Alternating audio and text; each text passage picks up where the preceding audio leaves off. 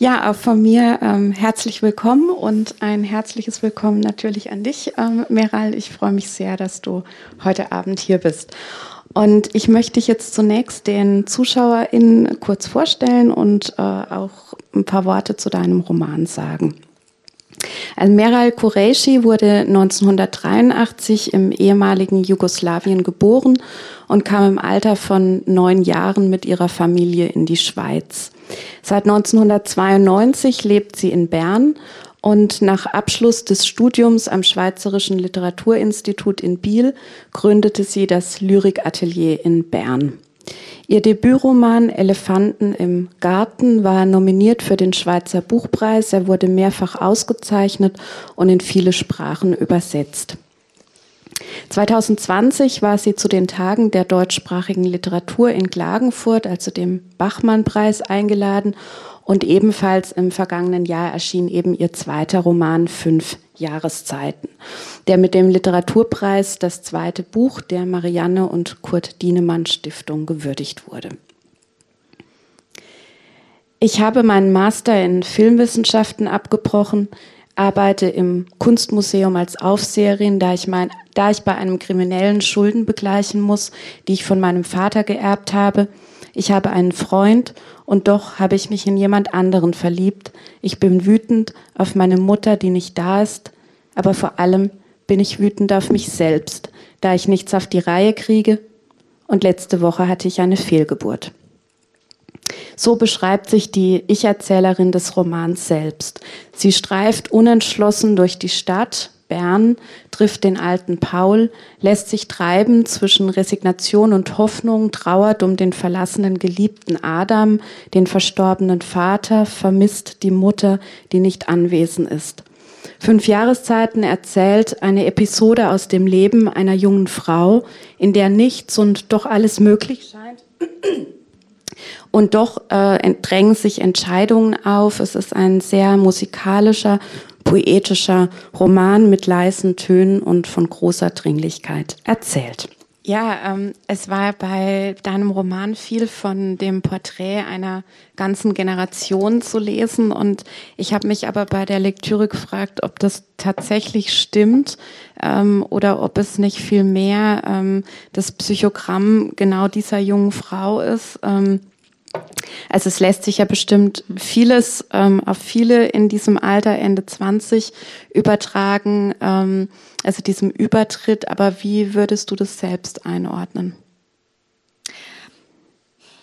Also ich ordne das ja ganz anders ein als die Leser. Ich, ich lasse das aber auch. Also ich finde das ganz gut, wenn sich jeder dann so die Gedanken oder seine Gedanken machen kann und, und ähm, die Geschichte dann so liest, wie er das lesen möchte. Ich weiß noch, dass ich mit dem ersten Buch hatte ich mehr Mühe damit, weil ich immer dachte, um das geht's doch gar nicht. Also was sehen Sie denn da? Warum denn? Und ich habe mich immer so aufgeregt und wurde wütend und ähm, und und mein Partner war da auch immer dabei und meinte so, das kannst du doch nicht machen. Die Leute können doch einfach da rein interpretieren, was sie wollen. Du machst doch, du machst doch das auch, wenn du liest. Und ich dachte so, ja, eigentlich schon, aber es nervt. so, wieso denn? Wieso können sie jetzt nicht? So. Ähm, und ich denke, ich denke doch, also ich, ich habe auch was draus gelernt. ähm, natürlich kann man einfach ähm, lesen drin, was man will. Ähm, aber für mich jetzt persönlich ist das nicht unbedingt ein Buch über das Alter oder ich kategoriere das nicht so, sondern es kann ja jedes Alter betreffen. Also ähm, diese, also Probleme. Ich weiß nicht, ob man, ob man Probleme sagen kann, aber dieses Still, dieser Stillstand, ähm, die Protagonistin ist sehr introvertiert, lebt eigentlich alleine. Manuel ist einfach bei ihr angezogen und ist nicht wieder gegangen. Ähm, und mag das eigentlich auch äh, alleine zu sein und, und beschäftigt sich mit der Zeit und wie die Zeit vergeht und eben auch nicht. Ähm, und was das bedeutet. Und deswegen ist es für mich eher ein Buch ähm, über also das ist ja auch immer so schwierig. Dieses Buch hat ja auch keinen Plot. Also es ist, äh, Sie werden es sehen, es ist, ähm, sind sie arbeitet in einem Museum als Aufseherin und ähm, ihre Arbeit besteht auch darin, einfach die einfach zu beobachten, dazustehen und nicht viel zu tun. Und ihr Leben sieht nicht viel anders aus. Ähm, und deswegen, ähm, und ich beobachte sie, also es ist manchmal ein bisschen anstrengend gewesen, Aber jemanden zu beobachten, der beobachtet. Genau, bei, beim Schreiben mit ihr? Also sehr unterschiedlich. Also mit ihr es sind ja mehrere Figuren. Mhm. Also mit ihr ähm, habe ich immer wieder gestritten. Also ich habe mich auch ähm, manchmal ähm, erkenne ich mich wieder. Sie muss manchmal Sachen äh, über Sachen nachdenken, wo ich äh, äh, über die Sachen, die ich nachdenken muss und und macht manchmal äh, Sachen, die ich machen würde und macht Sachen, die ich überhaupt nicht machen würde, weil ich, weil es mich interessiert, was passiert, wenn man das eben nicht macht. Eben wenn man jemandem verspricht, man geht mit ihm mit und geht zum Flughafen, das würde ich mir ja nie getrauen, da einfach kehrt zu machen. Ich dachte so, die macht jetzt das hm, was passiert, was passiert, wenn sie jetzt nicht mitgeht? Wie böse ist das? Und ich lasse sie ein bisschen böser sein, als ich es bin, ähm, weil mich das reizt irgendwie. Ähm, genau, genau. Also ich, ich habe so ein ambivalentes Verhältnis zu ihr, was aber auch ganz gut ist. Also ich mag nicht alles, was sie macht, aber ich, ich liebe sie trotzdem. So. Es ist ja auch, ähm, sie ist im gleichen Ort geboren wie du. Ihr, eure Geburtsjahre stimmen überein. Ihr Name besteht aus fünf Buchstaben, beginnt mit einem M. Nein, War oder W. Hm? Für mich heißt sie Wilma. Ah ja? Ja. Aber es beginnt doch mit einem M. Warum meinst du? Weil auf dem Brief, den sie bekommt, da steht, ähm, der erste Buchstabe ist ein M.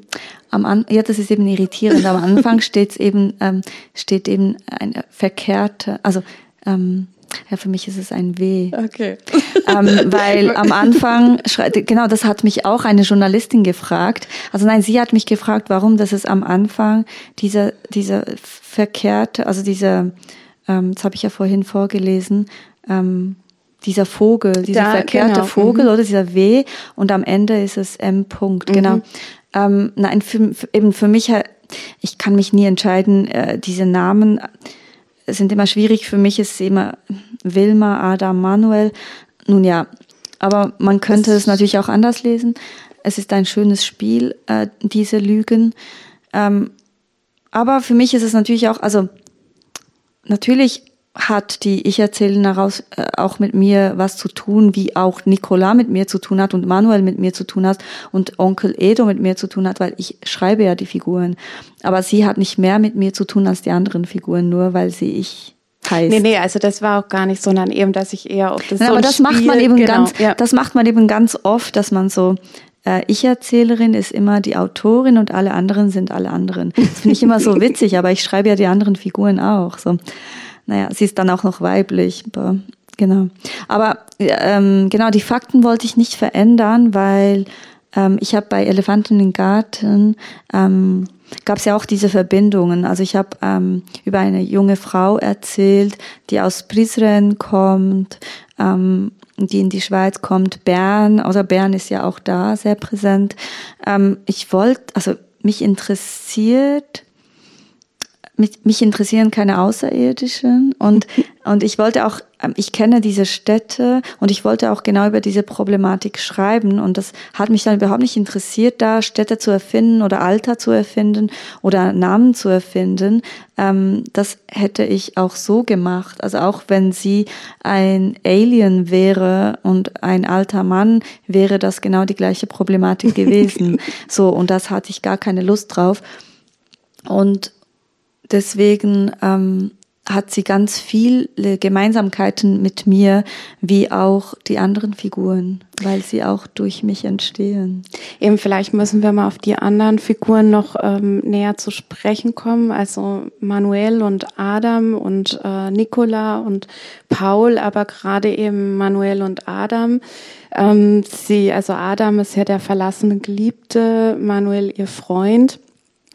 Obwohl diese Liebesgeschichte ja ähm, einen großen Raum einnimmt, tritt sie aber doch in den Hintergrund. Aber weshalb hat dich dann diese Konstellation doch interessiert? Ähm, Mit Manuel und Adam? Mhm, und äh, der Ich-Erzählerin? Ja. Also es ist ja gar nicht eine Dreierkonstellation, sondern fast eine Sechser. Ja, aber ja, man muss natürlich Nein, aber mich, also ich ich sage das aus diesem Grund, weil mich nicht diese Beziehung interessieren, sondern Begegnungen interessieren. Also mich interessieren Begegnungen. Du, also Manuel ist ihr sogenannter Freund. In Adam verliebt sie sich. Nicolas, mit dem arbeitet sie zusammen, aber da ist irgendwie auch Nicolas verliebt sich in sie, sie verliebt sich aber nicht in Nicolas. Und dann ist da noch Paul, sein älterer Mann. Ähm, die haben auch irgendwie auf einer, auf, auf irgendeiner Ebene ähm, eine Anziehung. Dann ist da der Onkel Edo, das ist auch eine Beziehung, irgendwie familiär. Also es sind alles Begegnungen zu Menschen und da ist der Baba, der ist verstorben. Ähm, sind alles Männer und das sind alles Begegnungen auf ganz unterschiedliche Arten. Also das ist nicht ähm, einfach eine Beziehung und sie verliebt sich in einen anderen für mich, sondern das sind einfach Begegnungen und da passiert was. Und das hat mich interessiert. Ähm, wie begegnet man Menschen und wie begegnet man Menschen, ähm, aus, auf, auf welchen Ebenen begegnet man ihnen wie? Also ich, ich zum Beispiel ähm, ich muss mich immer in einen Menschen verlieben, bevor er mir, äh, bevor er mein Freund werden kann. also, wie soll ich sagen, ich, ich verliebe mich in meine Freunde und dann erst merke ich so, in welche Richtung dass diese Liebe geht. Ob das platonisch ist, ob das ähm, irgendwie äh, auf einer anderen Ebene äh, weitergeht. Genau, und, und diese Verliebtheiten, die haben mich immer schon interessiert. Und ähm, und sie verliebt sich auch irgendwie in den Nicolas, weil das ist ihr bester Freund. Und sie verliebt sich auch in Paul, weil die so tolle Gespräche haben, einfach auf eine anderen, andere Weise. Und diese Beziehung zwischen, ähm, jetzt im Vergleich ähm, zwischen Adam und Manuel, was sie da hat, ähm, diese zwei Leute, hm, also es ist gar nicht das sind ja ganz unterschiedliche Menschen und sie verliebt sich halt in beide. Also äh, Manuel lebt, wie gesagt, einfach bei ihr oder ist bei ihr eingezogen und ist Professor an der Uni und, und Nicolas studiert bei ihm. Also sie sind gar nicht so viel älter, der mit ihr, mit ihr, mit ihr arbeitet. Und Adam begegnet sie eben und, und ähm, ich meine, ich kenne, also ich habe mich auch dafür, dafür in dieser Konstellation entschieden, weil ich diese Konstellationen auch sehr gut kenne. Also irgendwie denke ich, man ist immer mal in irgendeiner Position. Also ob man sich selbst irgendwie verliebt, ob man ist in einer Beziehung, man verliebt sich oder man ist, ähm, man verliebt sich in jemanden, der in einer Beziehung ist oder ähm, man ist in einer Beziehung und jemand anderes verliebt sich in jemand anderen. Also ich kenne so Konstellationen auch ähm, und die haben mich immer schon interessiert. Vor allem hat mich aber interessiert, ähm, zu verlassen. ich mochte es sehr, ähm, wenn ich ganz ehrlich bin. das ist ja jetzt ganz unter uns hier, nicht wahr? ähm, ähm, zu verlassen. Ich mochte diesen Augenblick. Und deswegen habe ich auch diesen Satz geschrieben, den ich am Anfang gelesen habe, dieses, ähm, vielleicht mochte ich oder vielleicht wollte ich diese Trauer in seinem Gesicht sehen. Also ähm, so diese, diese Narzisstin in mir und, ähm, und dieses Böse, von dem ich gesprochen habe am Anfang. Also das besteht ja, das ist ja da und irgendwie ähm, muss man damit klarkommen. Und ich komme wahrscheinlich irgendwie damit klar, wenn ich das so schreiben kann. Ähm, aber ich habe immer schon Beziehungen beendet, wahrscheinlich aus Angst, ähm, dass nicht die andere Person äh, diese Trauer in meinem Gesicht äh, zu sehen bekommt. Ähm, ja, da, also in dieser Beziehung hat mich das interessiert, weil ich weiß und ich kenne eben dieses, dieses Gefühl vom Gehen und auch ähm, es ist natürlich einfacher zu gehen, als wenn jemand anderes geht. es ist auch ein ganz anderes Gefühl, aber plötzlich merkt man so, ui, vielleicht wollte man noch gar nicht gehen, vielleicht war das noch gar nicht die Zeit. Ich gehe manchmal ganz, ganz langsam, manchmal dauert es Jahre. Ich komme dann immer wieder zurück, ganz, ganz böse. Aber dieses Gehen lässt sich ja jetzt auch wieder metaphorisch ähm, in anderer Weise auf den Roman übertragen, weil die ähm, Protagonistin sich eben gehend durch Bern bewegt und ähm, damit auf der Suche nach sich selbst eben in diesem äh, Schwebezustand, diesem ja verloren sein in sich. Ähm, und Bern wird ja damit, ähm, finde ich, auch noch zu einer weiteren Figur. Ja, das ist schön. ja, Bern ist schon eine Figur, so wie die, also für mich ist die Aare auch eine Figur, also der Fluss, der durch Bern fließt. Ähm, ja, es gibt, es gibt ganz viele Figuren irgendwie. ähm, und so, so, so wie es auch so diese Ebenen gibt, mhm. weil es ist, ähm, mich hat ja mal eine, eine Dame aus dem Publikum gefragt, also nach Elefanten im Garten, ob ich das nächste Buch äh, normal schreiben könnte. Und ich habe dann zurückgefragt, was denn normal sei. Und sie meinte halt chronologisch. Und ähm, ich schreibe halt nicht chronologisch. Ich denke auch nicht chronologisch und deswegen bin ich ganz faul und, und schreibe, wie ich denke, nämlich ganz durcheinander und chaotisch. Also man ist auf einer Ebene und dann ist man gleichzeitig auf weitere Ebenen, also in den Gedanken natürlich. Also es ist wie, es wechselt und unterbrochen und manchmal muss man zweimal lesen, ähm, manchmal muss ich auch zweimal lesen, um zu verstehen, wo ich jetzt genau bin. Sie werden es merken, wenn ich weiterlese. ich verwehre sie dann auch weiter. Die, ähm, genau, also diese Ebenen durchdringen sich ja, die, die Zeitebenen wechseln. Und dann kommt in dieses Bewahren, Stillstehen, aber gleichzeitig auch in diesen Fluss wiederum, den ja auch der Titel ähm, andeutet, kommt dann das Museum noch als Ort dazu. Ähm, wiederum des, des Bewahrens vielleicht. Ähm, mhm. du hast ähm, er selbst, äh, glaube ich, zu Recherchezwecken drei Monate dann in einem Museum als Aufseherin gearbeitet. Wie, wie war das? Schrecklich. ich bin ja, ich gehe immer, ich, ich liebe Museen, ich gehe sehr gerne in Museen, aber beobachte da, oder ich habe mich ähm, ertappt, wie ich da diese Aufseher beobachte. Und die haben mich immer sehr interessiert. Und ich wusste schon sehr lange, als ich noch äh, Elefant im Garten schrieb, wusste ich, meine nächste Figur muss in einem Museum als Aufseherin arbeiten. Und ähm, ich bin da sehr oft in, in Museen und habe diese Aufseher beobachtet, bis sie mich beobachtet haben. Dachten wahrscheinlich, was macht die? Wieso schaut sie so lange und was schreibt sie da so? Ähm, und dann dachte ich so, das reicht einfach nicht und habe dann mich blind beworben im Kunstmuseum Bern. Ist ja das älteste Museum in der Schweiz und dachte, das ist ein guter Anlass. Ähm, ich versuch's mal. Und ich wurde da komischerweise angestellt und äh, habe da drei Monate gearbeitet. Und eigentlich alles, was, was vorher entstanden ist an ähm, Texten übers Museum, im Museum, ähm, habe ich gar nicht gebraucht, weil alles entstand dann in diesen drei Monaten. Das war super, super äh, Zeit fürs Schreiben. Ich verschwand ganz oft in der Toilette. Die haben sich wohl gefragt, ob ich da irgendeine Darmkrankheit habe. Ähm, und da schrieb ich ganz viel auf der Toilette und habe dann immer alles so aufgenommen, geheim äh, und meine Notizen so versteckt in den Hosen und so.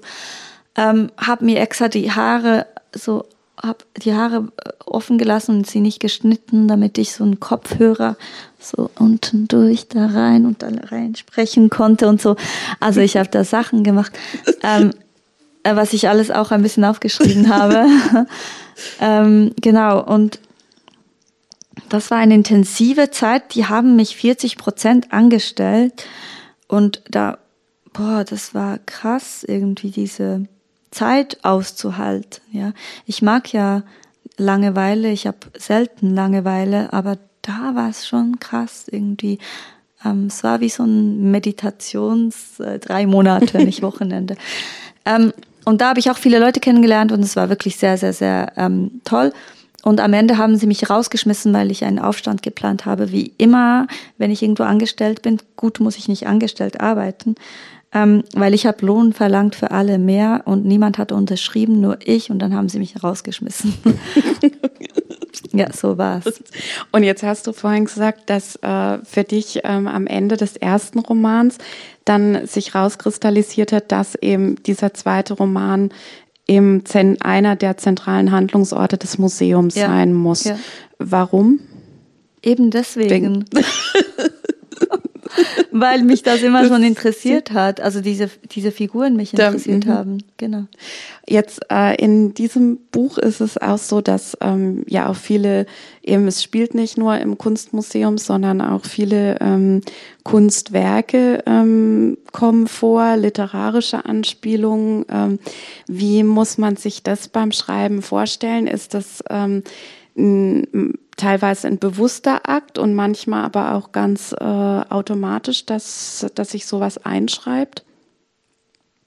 Ich glaube, also es ist alles bewusst in einem Roman, weil man liest es so oft durch. also äh, ähm, ich muss sagen, ich schreibe, ich schreibe sehr viel, also ich, ich kürze dann einfach sehr, sehr viel. Ja, weil man muss dazu sagen, dann der hat, Roman hatte, glaube ich, 970 Seiten, ne? Und Plus, dann, minus, ja. genau. Und jetzt sind es 200. mein erster Roman hatte 1700 Seiten. Genau, und, und ähm, ich liebe das Weglassen und diesen Raum und ich liebe es aber auch zu verdichten und so dieses wie so, so, so Innere vom Brot rausnehmen und so ein Kügelchen draus machen und das essen, damit es Durchfall gibt oder Verstopfung, je nachdem. Ähm, genau, äh, da, das, das mache ich. Ähm, und deswegen ähm, ist es sehr bewusst, also unbewusst ist das Schreiben, das mag ich auch sehr. Die Arbeit ist dann eben dieses Verdichten. Also es braucht dann so, bei mir braucht es dann so zwei Jahre, bis ich dann dieses dieses Material, das ich dann immer so an den Wänden wie eine Verrückte an den Wänden aufmache und dann so da reinschreibe und streiche und so, ähm, bis ich dann irgendwie eine Form habe, wo nicht zu verwirrend ist, auch für mich nicht. Und da, da, da hm, ist dann eigentlich ganz viel, das wegfällt, weil es gar nicht mehr in die Geschichte passt, weil es sind dann so viele andere Geschichten halt auch. Ähm, aber ich mache das dann auch wirklich weg. Also ich verbrenne diese Seiten, ich ähm, lösche all das, was nicht da reinkommt und ähm, will da nicht irgendwie mit diesem alten Material, das ich da nicht brauche, weiterarbeiten. Das interessiert mich da nicht mehr. Also dann beginnt praktisch äh, also was komplett Neues, auch wenn du jetzt ja bei den beiden Romanen die Figuren schon mitgenommen hast. Ja. Ne? Also ich nehme, ich, ich habe mir das schon überlegt, ich nehme die Figur, ich habe jetzt die Figur mitgenommen, weil ich denke, das ist eigentlich ganz gut. Die Familiengeschichte ist jetzt auserzählt, sie darf jetzt einfach in einem anderen Milieu spielen. Ähm, und das macht sie auch. Und es gibt, es gibt Sachen, die lassen mich nicht los. Die kommen einfach mit, auch wenn ich sie lösche. Ähm, aber das ist eben auch gut so, weil die kommen einfach mit, weil die mich nicht loslassen und nicht, weil ich sie geschrieben habe mhm. und das Geschriebene mitnehme. So. Und das, das darf passieren. Mhm. Ja. Du ähm, bist ja auch äh, Lyrikerin und hast ähm, ein sehr gutes Gespür eben für die Dosierung und Platzierung von ähm, poetischen ähm, Spiegelungen. Liest du denn in so einer Erarbeitungsphase ähm, die Texte dann auch für dich laut? Also den, den Rhythmus und so? Ich lese immer mhm. laut, immer, auch beim Schreiben. Ich schreibe laut. ja, wenn Sie mich sehen würden, wenn ich schreibe, das, das hört sich wahrscheinlich auch komisch an. Ich schreibe ja auch, auch oft draußen im Café oder im Zug oder irgendwo in der Bahn auf einer Bank und dann mache ich immer, auch wenn ich, also ich schreibe oft von, von also ich nehme nicht immer meinen Laptop mit, ich schreibe immer von Hand und dann transkribiere ich das ähm, es ist, sind auch so Phasen, wenn ich von Hand schreibe und dann das in den Computer rein, gibt es schon eine neue Geschichte und dann, wenn ich das überarbeite, gibt es eine neue Geschichte. Also äh, das gibt dann so Schritte. Ähm, schon, also der erste ist natürlich in den Gedanken und dann im Sprechen, Erzählen und dann im Schreiben und so weiter. Ähm, und ich mache das immer laut, ja. Ähm, ähm, ich mache das laut aus diesem Grund, weil ich das ähm, gerne mag, wenn das eine Stimme auch laut eine Stimme hat und ähm, rhythmisch mhm. klingt mhm. und ist, ja. Dann lies uns doch jetzt gerne auch nochmal laut ein ja, Stück sehr vor. gerne. laut. Ich kann ja auch sonst nicht leise lesen, auch wenn ich andere Bücher lese, lese ich immer laut. Wenn nicht, wenn ich nicht darf, dann leise. dann bewege ich halt nur meine Lippen und spreche nur ganz leise aus. Das nervt fast mehr eigentlich, kann ich mir vorstellen, wenn man neben mir ist. Ja, neben ähm, dem Verlust der Trauer ja auch um den Vater, um den Adam, ähm, vermisst die Ich-Erzählerin ja auch die Mutter. Und ähm, in einem Telefonat mit der Mutter sagt sie, ähm, bitte entschuldige, sage ich in ihrer Sprache, meiner Muttersprache, eine Sprache, die sich langsam auflöst, bis wir keine Sprache mehr zusammen haben werden, meine Kindersprache, unsere Familiensprache. Du bist ähm, im Kosovo geboren, ähm, von äh, als Kind türkischstämmiger äh, Eltern. Wie verhält sich das denn bei dir ähm, mit der Sprache oder den Sprachen? Also gibt es irgendwie Dinge, die du nur in der einen oder anderen Sprache zum Ausdruck bringen kannst, Gefühle? Ich habe gerade die Passage gesucht, wo das besser beschreibt als ich. es könnte mündlich. Aber, aber ja, ich glaube, also dadurch, dass ich ähm, Prisren, ich weiß nicht, ob Sie Prisren kennen. Waren Sie schon mal da? Ähm, und Sie lachen. ähm, warum sollte man da sein? ähm, Prizren ist eine Stadt, da waren eben viele, weil es, da gibt es so ein internationalen so Dokumentarfilmfestival, deswegen waren ganz viele Leute schon mal da. Ähm, was sehr empfehlenswert ist, ist immer so im Sommer, wenn man da Werbung machen kann. Ähm, es ist eine sehr schöne Stadt, ähm, eine sehr alte Stadt. Da ging die Seidenstraße durch, deswegen ganz viele Ethnien und viele Sprachen. Ähm, und ich hatte das Glück, also meine Familie kommt aus der Türkei, beide Familien, also Großeltern äh, nach Prizren gekommen, um zu arbeiten, da damals Ex-Jugoslawien etwas ähm, ähm, spannender war wirtschaftlich als Türkei, als die Türkei. Und, und deswegen, ähm, genau, und da gab es schon eine türkische Minderheit und ich bin dann auch türkisch zur Schule, aber man konnte dann wählen, ob türkisch-serbisch, türkisch-albanisch oder serbisch-albanisch, so, und ich bin dann serbisch-türkisch und wir hatten dann auch noch Russisch in der Schule. Das heißt, ich bin dreisprachig schon gewesen. Ähm, was das Gute war, ist, man lernt dann nicht also gut, ich weiß nicht, in Deutschland ist ja auch was anderes, in der Schweiz lernen wir ja auch vier Sprachen, das ist ja, ähm, aber das ist doch was anderes gewesen, weil da wurde jedes Fach in drei Sprachen, in jedem Fach in drei Sprachen gesprochen. Da wurde einfach die ganze Zeit so geswitcht. So drei Sätze auf Türkisch, zwei Sätze auf Serbisch, vier Sätze auf Russisch, so. Ähm, natürlich gab es dann auch diese Fächer, diese Sprachen, aber man hat in jedem Sprach alle Sprachen gesprochen und deswegen konnte ich diese Sprachen auch fließend, bevor ich in die Schweiz gekommen bin. Ähm, und man hat dann das auch ähm, so gemacht, also es ist ganz spannend, finde ich, deswegen erzähle ich das jetzt, vielleicht finden Sie das weniger spannend, aber ähm, ich fand das ganz spannend, weil ich das sonst nie, nie, äh, nie mehr hatte, als, außer in Biel. Es gibt eine Stadt in der Schweiz, Biel, und da spricht man Französisch und Deutsch und das ist die einzige Stadt, wo ich finde, wo man jedes Mal, wenn man da ist und mit Leuten zusammenkommt, spricht man Französisch und Deutsch gleichzeitig.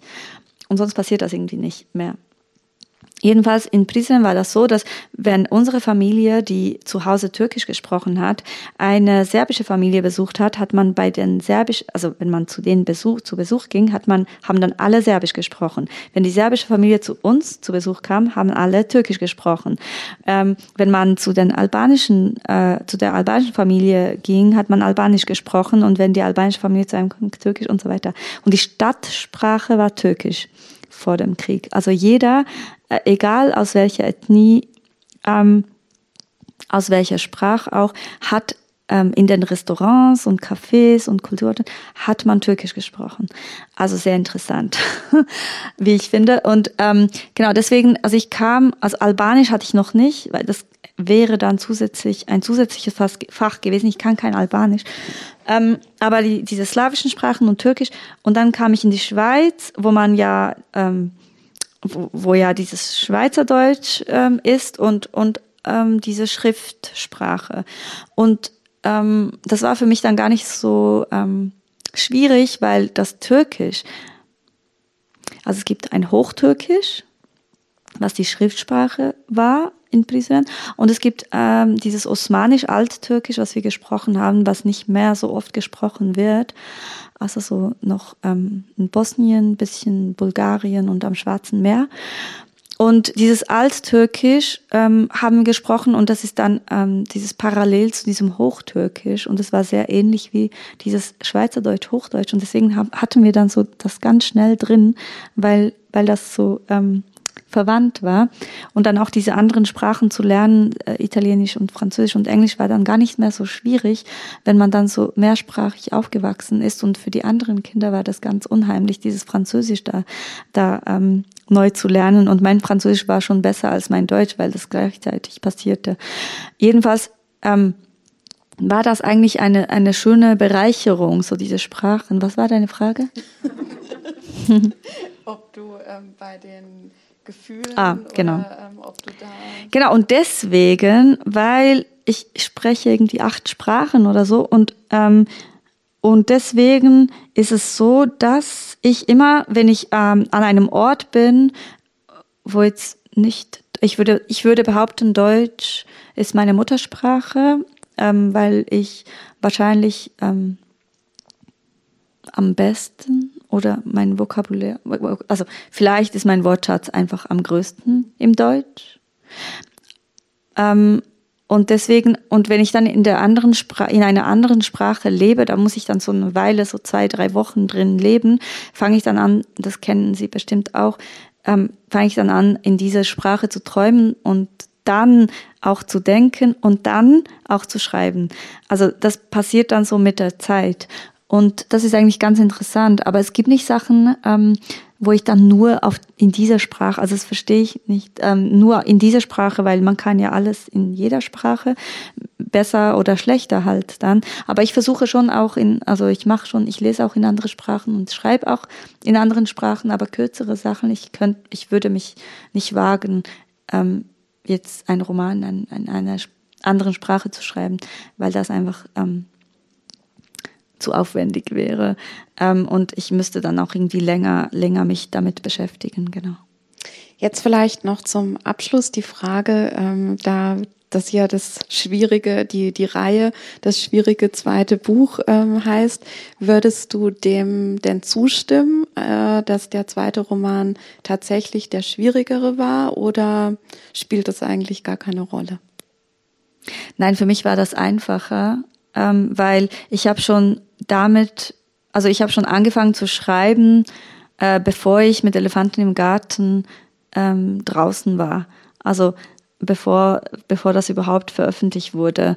Ähm, deswegen hatte ich da nicht diesen Druck, oh, was schreibe ich denn jetzt und über was schreibe ich und wann fange ich an und so weiter, sondern ich hatte ja schon diese Idee und habe schon angefangen zu schreiben und dann habe ich einfach weitergeschrieben. Deswegen ähm, fand ich das jetzt nicht so schwierig. Ähm, ich finde, und es war auch einfach aus dem Grund, weil ich ja dann schon wusste, wie es funktioniert. Also man muss dann einen Preis gewinnen und wenn man einen Preis gewonnen hat, bekommt man alle anderen Preise auch. Nun ja, ganz einfaches Spiel. Ähm, nein, aber es war wirklich einfacher, weil genau, ich hatte schon einen Verlag und ähm, ich konnte ich konnte mich ein bisschen entspannen. Ich, ich, hab, ich hatte das Glück, dass ich mit dem ersten Buch ähm, viel reisen durfte, viele Lesungen machen konnte, ähm, viel unterwegs war, ganz viele Menschen kennengelernt habe, ähm, total anstrengend. und dann hatte ich halt schon diesen Kreis und die haben alle auf das Buch gewartet und das war eigentlich, finde ich das immer so, es ist ja eigentlich gar nicht, also kommt immer darauf an, wie, wie man ähm, mit dem ersten Buch unterwegs war oder was man da so erlebt hat. Aber in meinem Fall war das eigentlich ähm, ganz, ganz schön, äh, wie das Buch jetzt auch aufgenommen wurde und äh, besprochen wurde und die Leute darauf gewartet haben und mich wieder einladen und so. Ich ähm, fühle mich dann so ganz wohl und wieder wie zu Hause. Ähm, nach so vielen Jahren jetzt äh, bin ich auch sehr froh, über ein anderes Thema sprechen zu können, als immer über das Gleiche.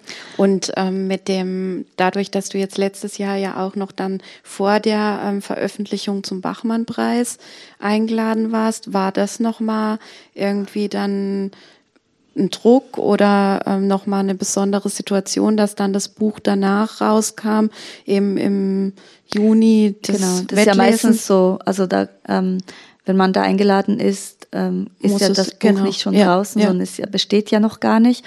Deswegen ähm, Druck. Nein, wir wussten ja schon, wir hatten ja schon einen Termin, ähm, wo es dann veröffentlicht okay. wurde. Genau, Bachmann war im Frühjahr und das Buch kam dann im Herbst raus, blöderweise. naja, Corona. ähm, Corona-Kind, wie mein Kind auch. Super. Ähm, und deswegen war das nicht so ein Druck, sondern mehr ein Sprungbrett. Also zum Glück ähm, habe ich da gelesen und auch ich, also Druck war mehr dieser, ähm, es gibt eben diesen Preis in der Schweiz, das zweite Buch, weil, weil man ja sagt, dass es so schwierig ist und so. ähm, genau, das, das habe ich zuerst so, mh, hm, oh, jetzt wurde das Buch schon ausgezeichnet, einen Preis und es ist noch gar nicht fertig. Und diese Beschreibung ähm, damals, als, es, als, als der Preis da war, ähm, war ganz was anderes. Also ich, es hat gar nicht mehr, es war gar nicht mehr so das, was dann am Ende war. Und wir mussten das dann so korrigieren, so nach zwei Jahren. ähm, genau, das war ein bisschen komisch und das hat mir ein bisschen Druck gemacht, weil ich, ich dachte zuerst, oh, ich muss jetzt auf diese auf diesem Weg weiterfahren. Ich kann jetzt da nichts ändern, obwohl man schickt da irgendwie die ersten, die ersten 80 Seiten ähm, ein oder so. Genau, und Bachmann war eigentlich ganz interessant, weil blöderweise auch über, also ähm, es war ja nicht vor Ort, es war alles äh, übertragen und vielleicht auch gut, da muss, musste man sich dem nicht so stellen. Ähm, und das war eigentlich ganz gut, weil da äh, wird es dann auch wieder besprochen und, und es hört dann wenig auf, in den Medien zu sein, obwohl eben diese Zeit sehr schwer war, dieses ähm, äh, Herbst bis Frühling, Frühling bis, ähm, wo, wo ja keine Veranstaltungen mhm. ähm, stattgefunden haben. Ähm, das war eigentlich ähm, kein Druck, sondern eigentlich eine Erleichterung, dass das überhaupt ähm, so weitergeht. Ja. Aber wenn jetzt bei eben bei dem Bachmann-Preis ähm, dann diese Jury-Diskussion, die ja jetzt nicht durchweg positiv war. Das ähm, ist es ja nie. ähm, kriegt man dann nicht doch noch mal so ein bisschen, äh, dass man noch mal überlegt, hätte ich es doch anders machen sollen oder? Nee, das hat mich eigentlich sehr bestätigt. Also ich konnte, man weiß ja auch so ein bisschen ungefähr. Also ich wusste, ähm, oder ich wusste so ungefähr, es war ja so halb halb, äh, drei Männer fanden das ganz toll und die Frauen fanden das schrecklich, weil das äh, nicht so ähm, wie soll ich sagen, äh, ich habe dann, also äh, ich habe das, ähm, ich habe dann noch diskutiert mit denen, ähm, weil das anscheinend zu wenig, ähm, zu wenig Frau ist da drin. Und das habe ich mir schon gedacht. diese Diskussion wurde dann aber nicht äh, vor Publikum aufgenommen, sondern privat. Die meinten dann halt, es ist zu wenig feministisch, dieses Buch, weil diese Frau ja sich ähm, an diesen Männern, also an die, die richtet sich nach diesen Männern. Und ähm, ja, äh, ich finde aber nicht natürlich, mhm. weil wieso sollte man heute nicht ein Buch schreiben über eine Frau, die zurückgezogen ist und nicht auf die nackt auf die Straße springt und ähm, und und was ist denn Feminismus und ähm, genau, und diese, diese Sachen, also ich, genau, das, das war so diese, das waren so diese, diese Vorwürfe, diese leisen Vorwürfe. Und ähm, jemand sagte auch, das Buch ist ein ähm, leiser oder schlaffer, schlaffer Händedruck und ich habe mich darüber gefreut, weil ähm, es ist ein schlaffer Händedruck. Die hat das ganz korrekt gelesen. Und äh, man darf ja da nichts sagen, weil die sprechen dann und ich, ich war dann so, mm, ja, genau, ja, danke, ja. Es ist ja nicht, es ist ja eben nichts Gewaltiges, es ist nichts, wo man, es ist, es ist auch eben, deswegen habe ich gesagt, es ist kein Plot, es ist eine, eine, ein schlaffer Händedruck in dem Sinne, weil es eine Beobachterin ist, ähm, die sich zurückzieht, die eben nicht so einer Figur ist, äh, wie man jetzt schreiben muss. Und ich schreibe nicht, weil ich äh, über Themen schreiben muss, die ge gerade aktuell sind. Und das interessiert mich auch nicht. Und ähm, deswegen fand ich ganz schön, wie diese drei Personen darauf reagiert haben und auf die Sprache eingegangen sind, ähm, so wie ich das mag. Und die anderen haben halt diesen, diesen Plot gesucht und diese starke Frau gesucht, ganz offensichtlich starke Frau gesucht. Ähm, aber man kann ja nicht was suchen, was ähm, nicht offensichtlich da ist. Aber ich finde auch nicht, dass sie schwach ist, nur weil sie leise ist. Und es ist halt ein leises Buch und nicht ein lautes Buch. Und deswegen ähm, spricht das auch nicht jeden an. Nee, vor Aber allem ist es ja auch so, dass sie ähm, sie stellt sich ja auch letztlich irgendwie ihrer Verantwortung. Also sie hätte ja genauso mit Adam einfach ein neues Leben irgendwo beginnen können und äh, sie bleibt aber zurück und in dem Moment steht sie ja dann auch so ihre Frau. Naja, und nun ja, ist, ja, das kann man ja. schon auch so sehen, aber man kann auch, man kann es natürlich auch so, so lesen, dass man sagt, sie, sie ist feige, sie ist feige und geht nicht mit. Naja, ähm, darf sie doch sein. Ähm, wieso darf man nicht feige sein und wieso darf man nicht so, also da, da habe ich ein bisschen Mühe, so mit der ähm, heutigen Literatur, die besprochen wird, ähm, was, was die alles muss und soll. Und ich versuche immer ein bisschen dagegen zu schreiben. ähm, aber eben, ich habe das sehr gemocht eigentlich, wie es darüber, wie Sie darüber gesprochen haben. Nur haben Sie, also diese ähm, drei Frauen, haben das als Kritikpunkt gesehen, was ich eigentlich nicht so ähm, gesehen habe und haben sich dann auch äh, gefragt, warum ich lache und ähm, einverstanden bin damit. Nun ja, aber ähm, im Großen und Ganzen war das für mich sehr positiv, äh, weil die Feuilletons haben in meinem Sinne geschrieben und konnten das auch nicht verstehen, wie das ähm, so ähm, gelesen wurde. Und deswegen war das eigentlich ganz toll, dass, dass, dass, dass das ähm, gemacht wurde. Ähm, Nein, es war eine schöne Erfahrung. Ich wäre wahrscheinlich lieber dort gewesen, mhm. ähm, in dieser Atmosphäre. Ich war halt noch nie da. Deswegen ähm, bin ich ganz gespannt, wie es jetzt einfach so weitergeht. Ja, ja. ja dafür äh, wünsche ich dir und dem Roman auf jeden Fall alles Gute. Ähm, ich kann den Roman auch noch mal wärmstens empfehlen.